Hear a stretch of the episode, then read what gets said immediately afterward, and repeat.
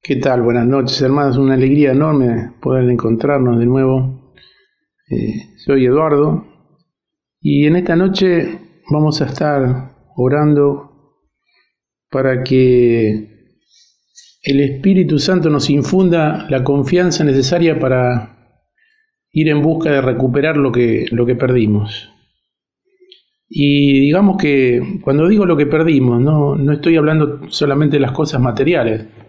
Sabemos que para nosotros más importante a lo mejor de lo material es no perder el rumbo, a veces perdemos la alegría, perdemos la motivación, que justamente es lo que nos permite recuperar todo lo demás.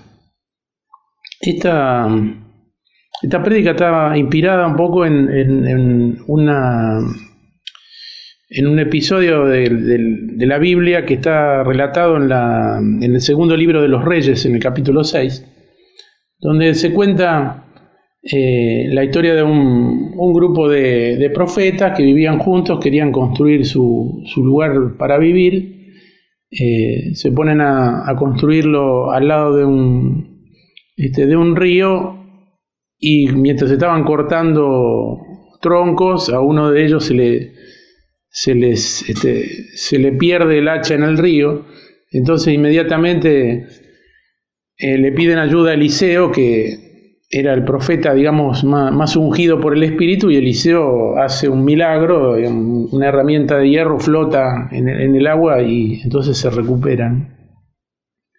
Eh, me hacía referencia a esto, a, a, que esto se vuelve a repetir, digamos, más adelante en, en, el, en las, en las iglesias primitivas. Eh, hay una carta eh, que le envía Pablo, el apóstol Pablo, a un discípulo muy querido que se llamaba Timoteo.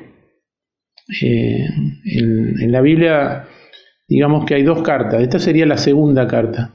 Y me pareció que era como que la, la historia se volvía a repetir, ¿no? Eh, Pablo le había encomendado un, una tarea muy importante, que era eh, hacerse cargo de una comunidad, una comunidad de Efeso, un muchacho joven, pero eh, muy ungido también por el Espíritu.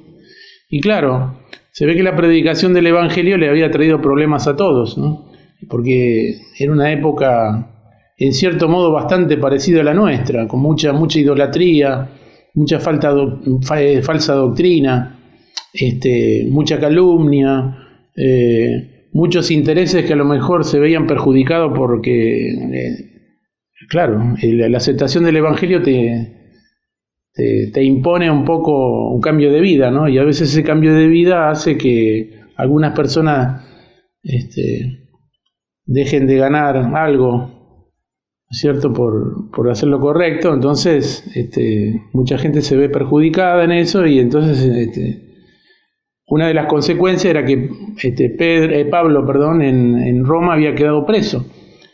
Y a mí lo que me, más me interesa de esta carta es que se da una situación eh, al revés, ¿no? Eh, en vez de ser una carta de Timoteo a Pablo que está preso, es Pablo que le manda una carta desde la cárcel a Timoteo para darle ánimo.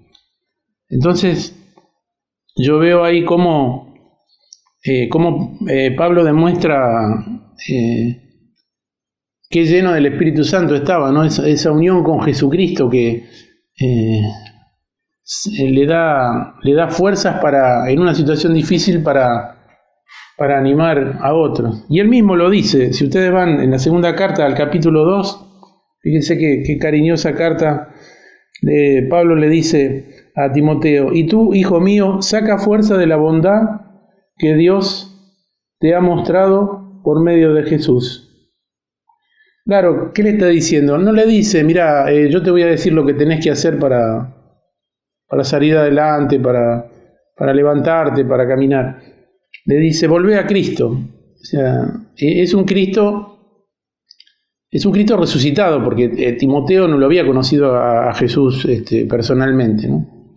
pero él dice, Pablo le, le recomienda, volver a reencontrarte con ese Cristo resucitado, con el poder de Cristo resucitado, que Él está vivo y presente. Y si verdaderamente los problemas son muy, muy difíciles, recordá esto, y casi al final del capítulo dice, si hemos muerto con Él, también viviremos con Él. Si sufrimos con valor, tendremos parte en su reino. Ah, si le negamos, también Él nos negará. Si somos fieles, Él sigue siendo fiel. Yo creo que a veces nos pasa a, los creyentes que eh, todas esas riquezas, digamos, que tiene la iglesia, la palabra de Dios, eh, la liturgia, eh, todas las recomendaciones de los santos, de los papas, a veces no, no tienen efecto en nosotros porque no, no respetamos este primer principio. Eh, como le decían, como le preguntaban a, Jesús, algunos discípulos le preguntaban, bueno, pero ¿qué tenemos que hacer para, qué quiere Dios que hagamos? Desde que le creamos. ¿Qué es que le creamos? Claro, hacer todo como, justamente como lo que es, como lo que haríamos con una persona viva y presente. ¿no? O sea, leer la palabra de Dios, leer la Biblia, no es leer un libro es escuchar su palabra.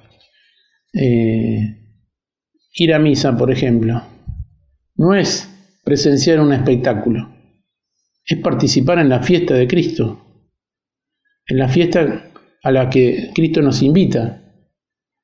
O sea, leer un salmo no es eh, a lo mejor emocionarse por un poema, es hablarle a Dios y hablarle al corazón de Dios. Por eso esto, esto, de que, esto de que Pablo nos recuerda, y tu hijo saca fuerzas de la bondad que Dios te ha mostrado por medio de Cristo Jesús. Por eso eh, los invito a hacer, hacer esta oración. Padre del cielo, te damos gracias, primero por habernos conservado con vida hasta este momento. Y también por invitarnos a participar en tus planes, Señor, en tus planes de amor. Y te pedimos que tu Espíritu nos infunda la confianza para recuperar todo lo que necesitamos en este momento. Para que tu voluntad, que siempre es lo mejor que nos puede pasar, se haga presente también hoy en nuestra vida y en esta tierra. Amén.